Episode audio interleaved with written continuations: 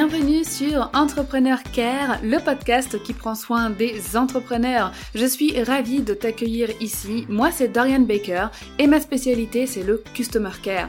Après plusieurs années à bosser comme manager Customer Care pour un groupe anglais de cosmétiques, j'ai décidé en 2019 de tout plaquer et de devenir entrepreneur avec comme seul objectif de t'apporter les connaissances et les compétences dont tu as besoin pour développer ton business grâce à la relation client.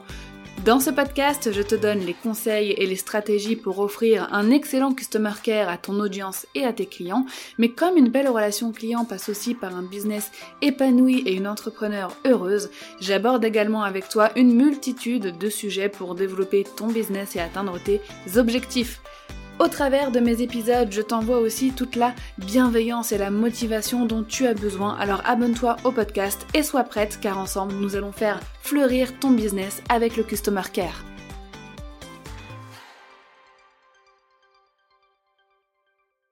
Hello, bienvenue dans ce nouvel épisode d'Entrepreneur Care. Aujourd'hui, c'est de nouveau une conversation avec une entrepreneur que je te propose et aujourd'hui, on va parler d'automatisation.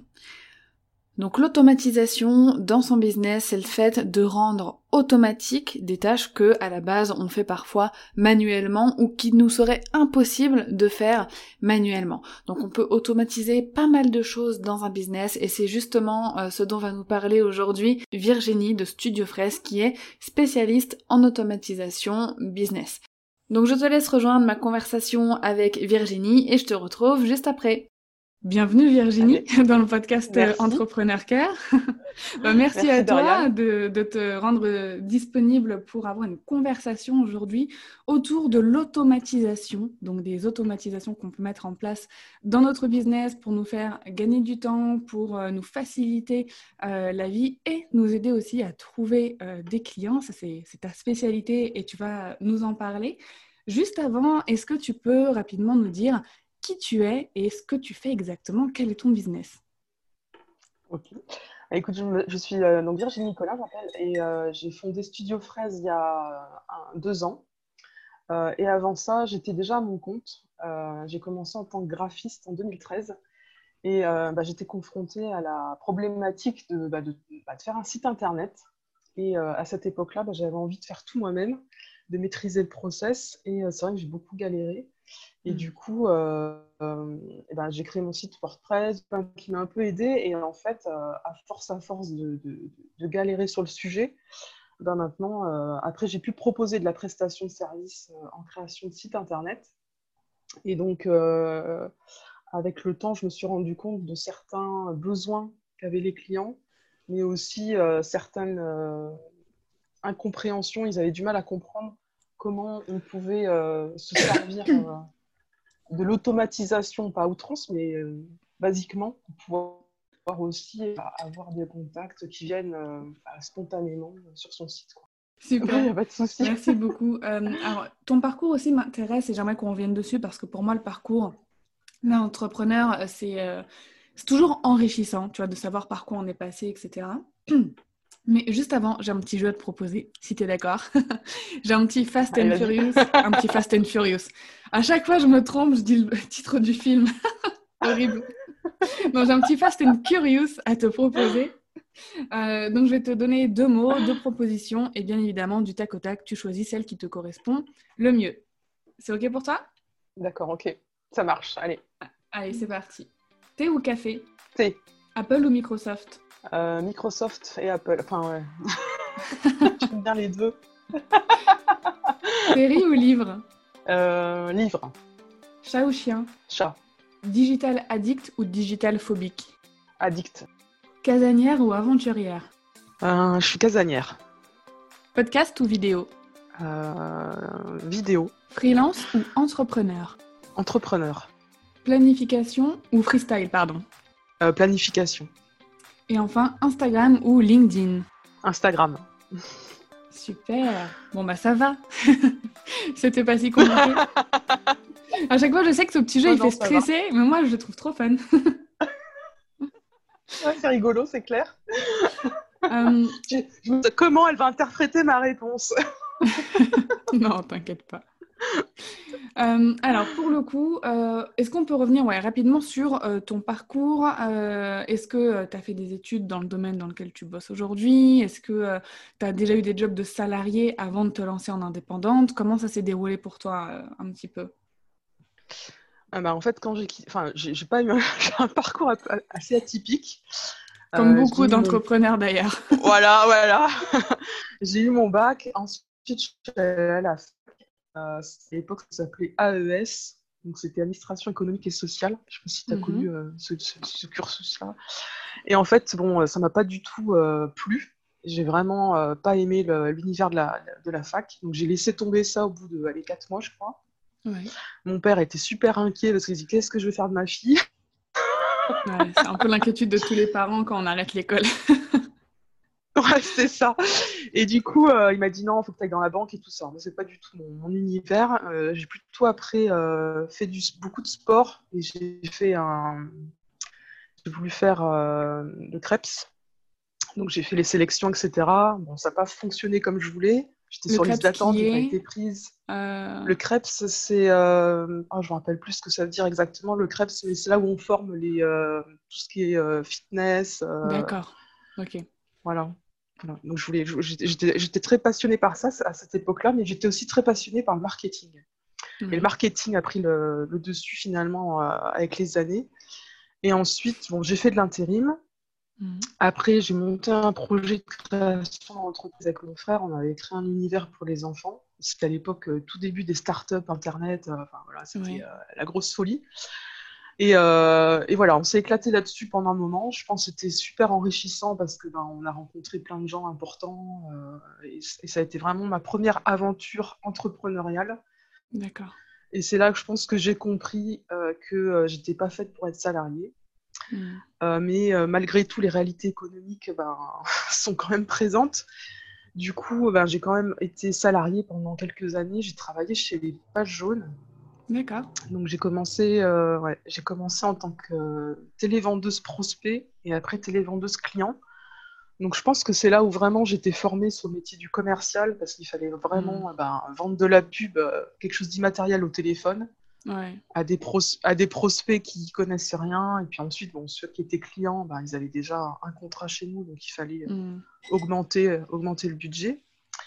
Et puis ensuite, moi qui suis un peu ambitieuse, j'ai été après responsable marketing. Et c'est là où vraiment euh, je me suis plus éclatée euh, à mmh. organiser euh, des relations presse, à gérer tout cet aspect-là. et puis ensuite, ben, ensuite ben, je me suis mariée, on a changé de région. Et du coup, je suis passée de Nancy, l'est de la France, à Tonon-les-Bains, près de la Suisse. Alors, c'est un univers complètement différent parce qu'en même temps, c'est la montagne, mais il y a Genève qui est pas très loin. Ouais, c'est très sympa là-bas. Je suis déjà allée, c'est très, très sympa, ouais.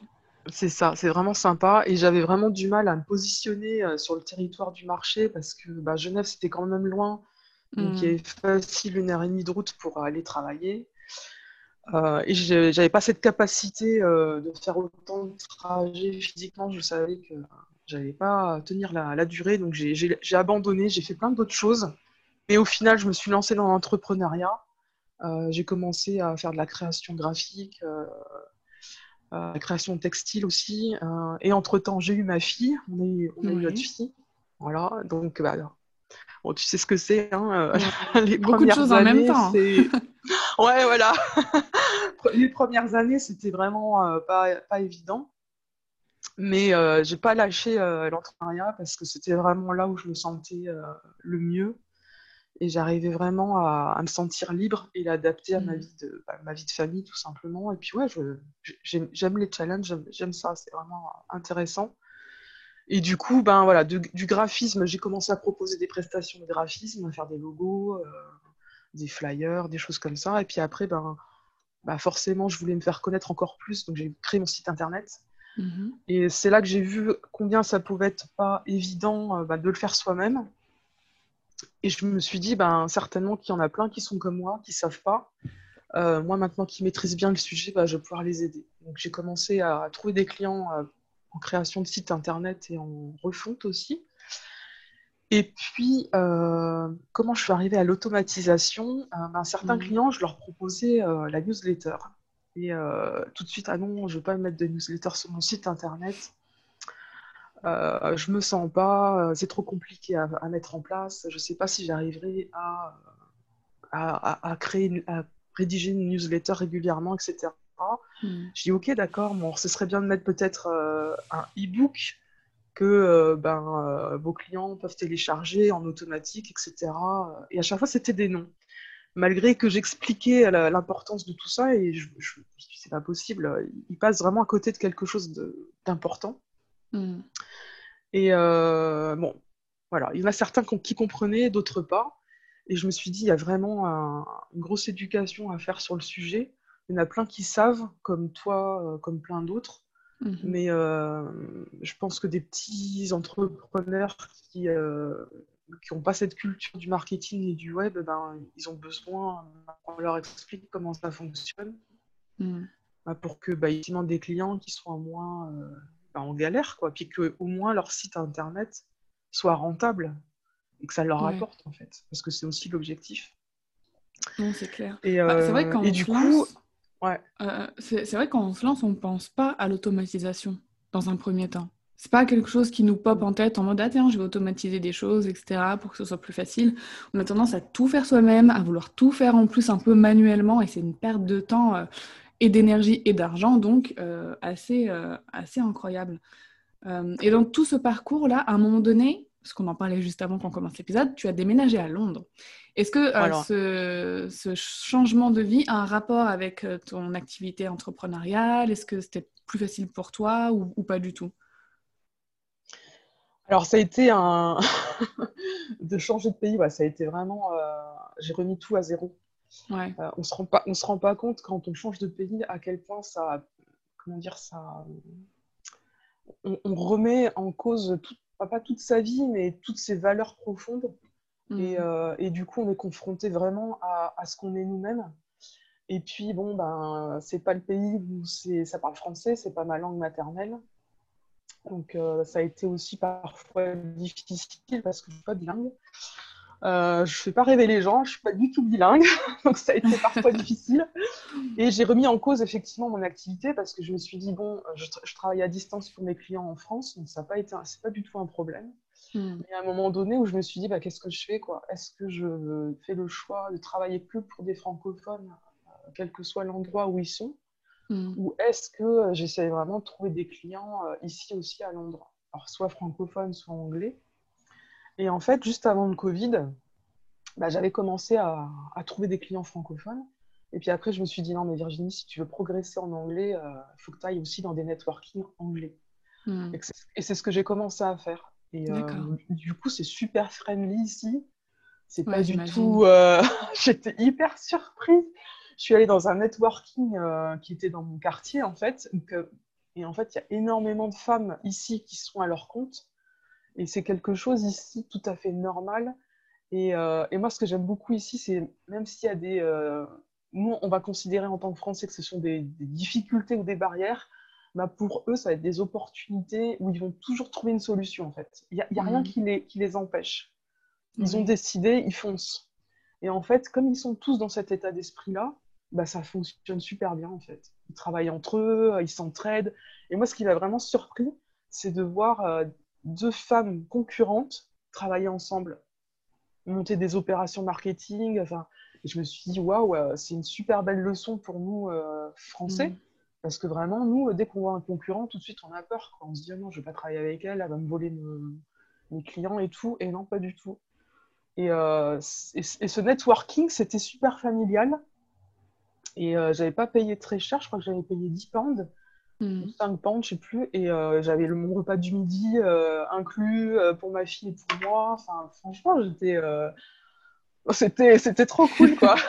bah, la prochaine fois que je viens à Londres, je cherche un networking pour avoir mon repas du midi et pouvoir parler avec d'autres personnes.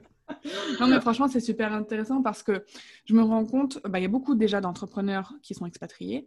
Et quand j'ai des conversations avec eux, effectivement, euh, ça change leur perception. Et ils vont s'imprégner aussi parce que, bon, je dis pas que la France est le pire des pays pour l'état d'esprit, mais par rapport à d'autres, c'est pas le meilleur non plus. Effectivement, les, anglophones, que ce soit aux États-Unis ou en Angleterre, ils ont un état d'esprit de business qui est quand même beaucoup plus évolué, je dirais.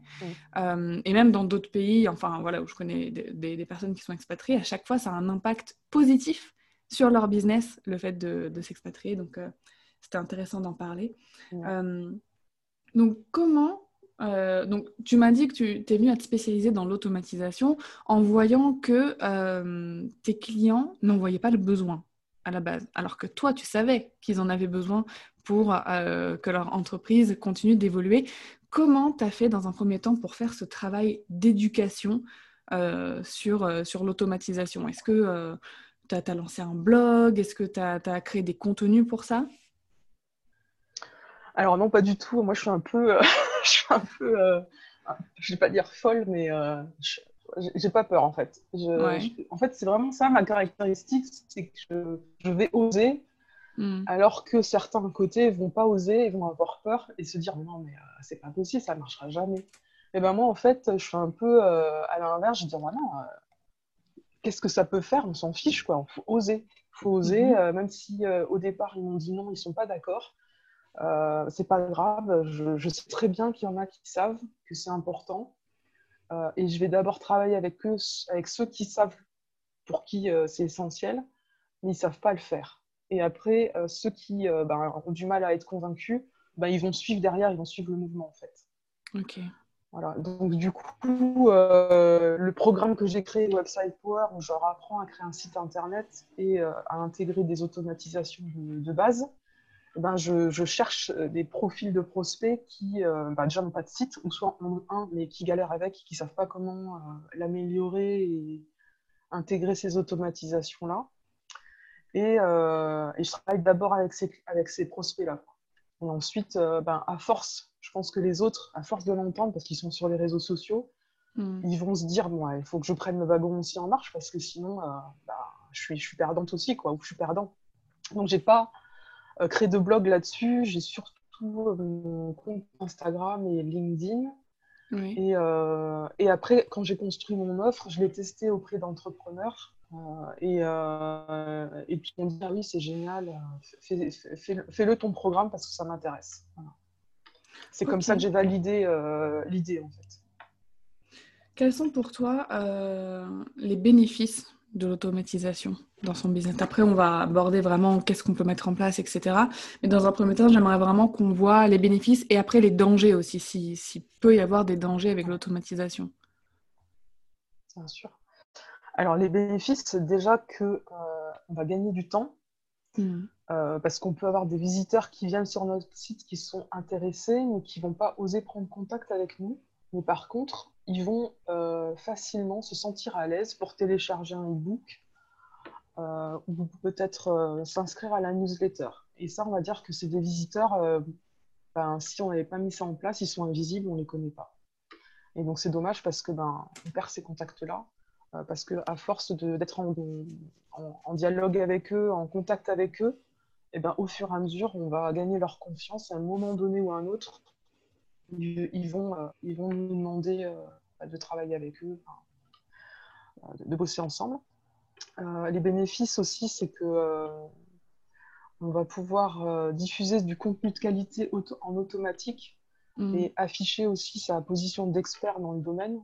On va pouvoir montrer qu'effectivement, ben, on maîtrise le sujet et qu'on apporte des outils de qualité et qui vont vraiment être utiles pour eux dans leur activité professionnelle. Euh, je trouve aussi que c'est mieux servir ses prospects aussi. C'est leur montrer euh, ben, qu'il euh, y a plein d'outils disponibles qu'ils peuvent utiliser. Et au fur et à mesure, ben, on les éduque, on leur montre comment, déjà quels sont ces outils et comment on peut s'en servir et pourquoi, etc. voilà, c'est du confort aussi parce que ben on va mm. pas faire cette manip manuellement. c'est clair. Donc ouais, c'est vraiment du confort. Et je trouve qu'aussi, ça permet une expérience utilisateur euh, vraiment mm. agréable. Je je sais pas toi, mais je sais que moi j'aime bien être sur des sites de professionnels où je peux télécharger des, des, supports. Ouais. Ah non, c'est sûr. Et être ensuite euh, bien accueilli, recevoir euh, tout ce qu'il faut par email, etc. Euh, est-ce qu'il y a des dangers avec l'automatisation ou peut-être la surautomatisation, des choses que tu as peut-être repérées? Oui. oui, tout à fait. Il y, a, il y, a, des dangers dans la surautomatisation, je dirais, parce que faut, ce que j'ai dit à une, à une, prospect cette semaine, je lui ai dit bon, ben, même si tu n'es pas tout de suite intéressé par mon programme, c'est pas grave parce que le plus important, c'est qu'on a une relation d'humain à humain. Hmm. Et, euh, et, je trouve que le danger de l'automatisation, c'est oublier qu'en face de nous, on a un, être humain euh, et qu'il a besoin d'être considéré, euh, d'être respecté. Et on ne peut pas tout automatiser. Il y a quand même une partie qui doit être manuelle pour pouvoir vraiment avoir une relation particulière avec son prospect, tout simplement. il y a une partie, moi, que je n'automatise pas, par exemple, c'est quand je vais contacter personnellement euh, un professionnel mhm. euh, pour lui euh, proposer un appel découverte, par exemple. ben ça, je tiens vraiment à mettre le prénom de la personne. Je vais prendre du temps pour rechercher son prénom, et du coup lui demander comment elle va. Et ensuite, je lui fais ma proposition. Et après, si elle me répond, bah, je continue à dialoguer avec elle et, surtout pas d'automatiser le process parce que ben, la personne, de toute façon, ils ne sont pas idiots, les gens. Mhm. Maintenant, je pense qu'ils sont suffisamment informés. Ils savent très bien euh, reconnaître quand c'est un robot ou quand c'est nous qui parlons. Euh. C'est clair. Mais là, je te rejoins totalement là-dessus. Les... Euh, il faut garder une part d'humain, tout ce qui est répondre à ses clients, répondre à ses prospects qui nous écrivent sur les réseaux ou par email. Pour moi, ça, ça doit être fait. ça ne doit pas être une réponse automatique qui se balance avec une FAQ et et on ne prend pas du tout en considération euh, la personne. Pareil pour tout ce qui est prospection, parce que là tu viens de parler de, prospection, c'est quelque chose qu'il faut faire euh, nous-mêmes, il faut faire des recherches sur la personne, il faut s'intéresser à ce qu'elle fait. Donc euh, c'est notre cerveau qui peut le faire. Un robot va peut-être nous aider à trouver des infos, c'est possible. On peut peut-être avoir des automatisations. Par exemple, moi je sais que hum, j'ai des Google Alerts donc euh, Google Alert. C'est un outil qui nous permet de mettre des mots-clés. Mm. Donc je pense que tu connais, hein, mais j'explique pour les, personnes qui nous écoutent, euh, de mettre des mots-clés. Et si par exemple, je sais pas, je cherche euh, pour un futur sujet de podcast une compétence ou quelque chose de très précis, eh ben, je vais rajouter ces mots-clés-là dans mon Google Alert et une fois par semaine, il va m'envoyer bah, soit les profils réseaux sociaux, soit les articles, soit voilà, qui vont traiter de ça et je vais tomber sur des personnes. Donc ça peut aider pour la recherche, euh, pour la prospection, mais pas, ouais, comme tu disais, euh, pour les relations humaines. Et ce qui est intéressant, c'est que une bonne automatisation, d'après ce que je pense, une bonne automatisation euh, bien mise en place, ça aide, ça pousse les relations humaines et c'est pas incompatible avec des valeurs, voilà, d'authenticité, etc. Donc c'est intéressant ce que tu viens de dire. comment on sait quelles automatisations on doit mettre en place dans son business. Alors, on va peut-être réduire euh, le, champ des personnes concernées parce qu'à mon avis, selon euh, notre entreprise, il y a peut-être plein de choses différentes. Mais par exemple, un entrepreneur sur le web qui a un site internet qui vend soit des formations en ligne, soit des coachings euh, ou même peut-être des produits physiques, mais bon, qui a un business vraiment sur le web. quelles automatisations, à ton avis, il devrait mettre en place dès le départ dans son business? Alors déjà, je dirais que avant même de, se dire voilà, je vais mettre ça ou ça en place, c'est bien, c'est important de schématiser le process euh, d'acquisition euh, de son de client, hmm. parce qu'on a toutes plus ou moins des façons différentes de le faire à quelques détails près. Mais je pense que de faire un mad mapping ou euh, en tout cas un schéma pour se dire voilà, moi je veux proposer ça à mon client en gratuit, derrière après à ça peut-être en payant, etc. Et du coup, en faisant ce schéma-là, on peut savoir ce qu'on peut automatiser ou pas. Alors, euh, dans le cas précis que tu m'as donné, je pense que ben, la, première chose, c'est de mettre en place un formulaire de, newsletter. Mhm. Et peut-être derrière, euh, créer une à deux euh, newsletters, enfin, mail, on va dire. Une suite email, ouais. Une suite email, voilà, qui soit adaptée à, voilà, l'accueil de la personne, à présenter mhm. ce qu'on fait, ses produits, etc. Euh, et ensuite euh, proposer des, des, comment dire, des documents qui sont euh, en relation avec notre activité, mais qui peuvent apporter quelque chose aux prospects, en tout cas répondre à ces problématiques. lui offrir, lui offrir en gratuit en échange de, bah, ses coordonnées. Et puis, moi, je trouve que ce qui est indispensable aussi, qui marche bien, c'est bah, de réserver un appel sur, téléphonique via un calendrier en ligne. Mm. Ça, je pense que ce sont des automatisations de base Bon, après, si c'est euh, de la vente en ligne, bah, évidemment, que tout process de vente en ligne soit automatisé.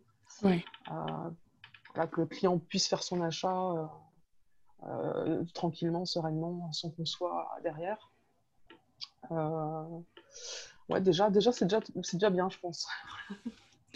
Et euh, donc, quelles sont les, actions à mener, euh, selon toi, pour intégrer dès maintenant des bonnes pratiques d'automatisation? Une fois qu'on a mis en place certains automatismes, est-ce qu'il y a des bonnes pratiques euh, à intégrer, de l'entretien à faire, des choses à vérifier, tu vois? Parce qu'on a tendance à se dire, OK, ça, c'est mis en place, j'y touche plus. donc, concrètement, qu'est-ce qu'on peut faire? Est-ce qu'effectivement, on peut oublier les automatisations qu'on a mis en place parce que ça roule tout seul? Ou est-ce qu'il y a des petites actions à faire au quotidien pour ça ah bah, je pense que déjà, il faut vérifier que tout fonctionne bien, parce que des fois, ça peut arriver qu'il y ait des petits, euh, des petits dérapages. Euh, après, je pense que euh, bah, on est tous amenés à évoluer, et notre avatar client, bah, il évolue aussi. Il va rester statique dans une position où on l'a analysé, et peut-être que dans six mois, on va se rendre compte que finalement, il a d'autres besoins qu'on n'avait pas intégrés et peut-être qu'on euh, on peut changer le contenu qu'on a automatisé euh, à lui offrir, l'améliorer peut-être. Euh, je pense que voilà, on peut, je pense que c'est quelque chose à surveiller. ensuite, bah, peut-être proposer d'autres d'autres choses que les autres font pas. Hein. Ça peut être un questionnaire en ligne, c'est évaluer son potentiel mmh. à des choses comme ça. Euh,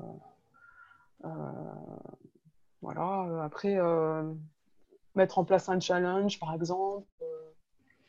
Enfin, il y a il y a toutes sortes de choses qu'on peut mettre en place, mais je pense que vraiment, il faut toujours se reposer. Enfin, moi, je, me mets toujours à la place de mon avatar client et me dire voilà, aujourd'hui, il en est où Et est-ce que mm. ce que je propose, c'est toujours en adéquation Et là, ben, en fait, ce qui est pratique dans l'automatisation, c'est que c'est modulable et ça se, ça se change c'est pas quelque chose de figé dans le temps et, euh, ça évolue. Ok. Euh, est-ce qu'il euh, y a d'autres automatisations qu'on peut mettre en place pour nous faciliter dans notre business? Par exemple, là, tu viens de parler de tout ce qui était automatisation bah, déjà pour vendre. Heureusement, parce que si on devait traiter toutes les commandes à la main maintenant pour accepter les paiements, etc., on ne s'en sortirait pas. Donc ça, en général, les outils nous proposent directement, tu vois, de ces, automatisations-là. Pareil, l'automatisation pour la newsletter, etc., euh, ce sont des choses de base à, mettre en place. Mais est-ce qu'il y a d'autres automatisations qui ne sont pas forcément axées clients, qui peuvent nous faciliter aussi euh, dans notre business? Tu vois, je pense, je sais pas, euh, est-ce qu'il y a des possibilités de... d'avoir une automatisation pour que pour notre comptabilité ou enfin tu vois est-ce qu'il y a d'autres est-ce qu'on peut utiliser l'automatisation autrement que pour l'acquisition de clients, tu vois euh, alors, je réfléchis. Euh, je sais que hier, par exemple, euh, c'est de la, je dirais, de la protection de données. On mhm. peut faire des sauvegardes automatisées, par exemple, parce que c'est vrai qu'on est des très dépendants de plateformes sur Internet, et si ça mhm. plante ou ça bug. donc oui, évidemment, moi je trouve que ce qui est intéressant, c'est de sauvegarder les données qu'on peut mhm. mettre en place. Alors ça peut être des articles de blog, ça peut être euh, sa base de données euh, de clients qu'on a euh, mis sur un CRM. Et on peut la, automatiquement la mettre sur une Google Sheet. Ce qui fait que ça on fait une double sauvegarde de sa base de données client au cas où. par exemple, qu'est-ce qu'on peut faire d'autre? J'avais pensé à quoi? Ah oui, essayer de récupérer tous les contacts aussi qu'on peut avoir, euh, par exemple des gens qui prennent rendez-vous avec nous en ligne mhm. euh, via euh, Calendly par exemple, ce ne sont pas forcément des personnes qui, sont, qui deviennent des clients ou qui vont s'inscrire à, notre newsletter, mais ils ont quand même accepté de nous donner leurs coordonnées, donc mhm. de les basculer aussi en automatique dans notre base de données clients, parce que ce sont des personnes qu'on peut, qu'on peut relancer.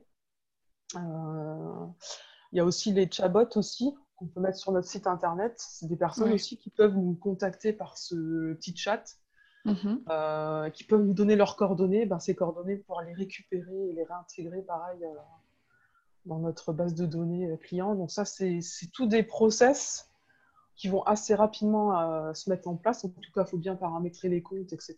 Mais euh, mhm. après, dès que c'est en place, bah, c'est automatisé et franchement, on gagne un temps fou. On n'a plus à tout refaire à la main. Euh, ok. voilà. Et est-ce que pour ça, il y a des... Oui, excuse-moi. Pardon. Non, mais après, je dis ça, ça dépend euh, comment on fonctionne, quels outils on utilise. Euh, est-ce qu'on trouve que c'est vraiment important pour nous ou pas euh, Justement, en parlant des outils, est-ce qu'il y en a qui te semblent indispensables ou que tu recommandes vivement pour justement gérer toutes ces automatisations? Alors évidemment, il y a Zapier. Ouais. Euh, Zapier, c'est celui qu'on connaît le plus et qui est facile à, manier, à, intégrer dans son, dans process. Après, je pense que c'est important d'avoir un, CRM ou en tout cas un outil qui nous permet de rédiger aussi les newsletters en automatique. Donc, il y en a plein. Hein. Après, celui euh, avec lequel on est plus à l'aise. Moi, j'aime bien mm. utiliser MailerLite. Parce que je trouve que MailerLite, MailerLite. Au lit, je sais pas comment on dit. Je sais jamais. Moi non plus. Euh, parce que je trouve qu'il est facile à prendre en main quand on commence. Euh, c'est hmm. pas, il n'y en a pas de partout. Ouais, alors je suis d'accord avec toi. Pour débuter MailerLite Light, euh, il est pas mal, mais c'est pas le plus performant. J'en ai, il y en a un dont j'entends énormément parler. Je l'ai pas encore testé, mais j'ai énormément d'amis entrepreneurs qui basculent dessus. C'est ConvertKit. Je sais pas si tu as déjà essayé. Ouais. j'ai déjà, alors non, j'ai pas vraiment essayé encore. oui, j'en ai beaucoup entendu parler. Alors, euh, il faut effectivement que je l'essaye. Je suis en train d'essayer plein d'outils différents au fur et à mesure, parce qu'il y en a tellement sur le marché pour savoir lequel euh, est le plus facile euh, et le hmm. plus utile. Donc, on parlait des, outils pour, pour gérer nos, automatisations. Donc déjà, comme tu l'as dit, un outil pour gérer la newsletter et les, les automatismes de, de, newsletter. Tu nous as parlé de Zapier, mais Zapier qui fait beaucoup, beaucoup de choses en automatisation. En fait, on peut si je me trompe pas. Alors moi, j'avoue, c'est ma webmaster qui gère Zapier, etc. Moi, j'ai encore jamais mis les mains dedans. Euh, j'ai pas le temps. Euh, mais en tout cas, euh, au niveau des automatisations, ça nous aide à faire pas mal de choses. Donc, c'est aussi un outil indispensable que tu recommandes. Est-ce que tu en as un dernier que tu trouves aussi intéressant à exploiter pour automatiser des choses dans notre business? Alors, je dirais que Google, enfin, permet certaines choses, notamment la sauvegarde. Donc, Moi, j'utilise Google Sheet pour pouvoir sauvegarder des données euh, via Zapier. D'accord. là, j'en ai découvert un autre, c'est automate.io. D'accord. qui a l'air beaucoup plus sophistiqué que Zapier. Enfin, ça a l'air de permettre plus de choses en tout cas. Donc, je suis en train de le tester en ce moment. Je ne peux pas trop te dire si c'est bien ou pas. Euh, mais ça a l'air vraiment pas mal parce que ça peut se connecter avec ClickUp, avec euh, Notion, mmh. avec. Euh, ah oui. Avec... Ok. Donc ouais, ouais, je pense qu'on peut aller vachement loin dans. Zapier, il se connecte pas avec Notion? Tu sais, par exemple, si on a notre base de données.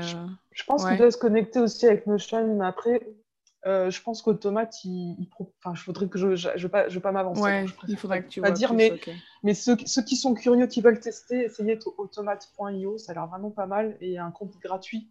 Donc on peut tester, euh, on peut tester sans, sans payer. Euh, voilà. Et après, évidemment, bah, WordPress. Hein, avec WordPress, on peut aussi faire pas mal de choses automatiquement. ok, super. Si on, a un site WordPress, bah, c'est pratique. C'est vraiment, je dirais, la base même. Ça marche. Et euh, est-ce que tu aurais, euh, pour finir, trois conseils, par exemple, pour qu'on puisse profiter au maximum des bénéfices d'une stratégie d'automatisation? Est-ce qu'il y a vraiment trois conseils, trois choses à pas oublier euh, pour ça? Oui, évidemment. Donc la première, je dirais que c'est de bien définir sa stratégie d'acquisition de prospects. que ce soit bien clair dans notre esprit, qu'on les même écrit euh, ensuite, euh, par rapport à ça, bien définir un contenu qui soit adapté aux besoins bah, de, nos prospects, de nos avatars. Mhm. Et, euh, et, optimiser les process, en fait, de, délivrabilité des contenus, de, communication avec eux. Alors, on a beaucoup parlé aussi qu'il fallait une relation très humaine. Donc, bien savoir où on met la frontière selon nos valeurs et selon comment on veut travailler. parce que je sais qu'il y en a qui sont pro dropshipping ou. Ouais. Donc là, on, est sur un autre modèle. donc là, c'est sûr que l'automatisation, elle est à son maximum. Mais si on veut vraiment un business qui dure dans le temps et qui soit de, qualité, de valeur, ben, il y a toujours un, une limite en fait. On ne peut pas tout, tout automatiser à 100%. il faut quand même garder une partie humaine euh, bah, pour, je suis d'accord. Montrer, pour montrer que ben voilà, on est comme eux et que ben, qu'on, les apprécie en tant que tels et même si euh, on ne travaille pas forcément avec eux, ben, c'est pas grave, au contraire. Et pour finir, est-ce que tu as euh, une citation, un poème ou un mantra à nous partager, mais quelque chose qui te touche ou qui te motive au quotidien? Ouais, moi ce qui me motive, c'est mieux, mieux vaut fait que parfait. Ah, j'entends beaucoup d'entrepreneurs, enfin, ouais. euh, qui me disent Ah oui, mais moi, c'est pas parfait, c'est pas ceci, c'est pas cela, donc je, je le fais pas, je vais pas me lancer, je, j'ai, trop peur, il faut vraiment que ce soit top, top. Et, euh, et en fait, euh, j'étais comme ça aussi à un moment donné, je, suis assez mhm. perfectionniste. Et c'est, et c'est vrai que je me suis rendu compte que plus j'attendais, plus je perdais du temps et plus je me démotivais. En fait vraiment cette phrase-là, mieux vaut fait que parfait, moi ça me motive parce que je me dis, ben, même si c'est pas 100% parfait, j'ai fait des têtes, des erreurs, c'est pas grave. Ben, au moins j'ai commencé.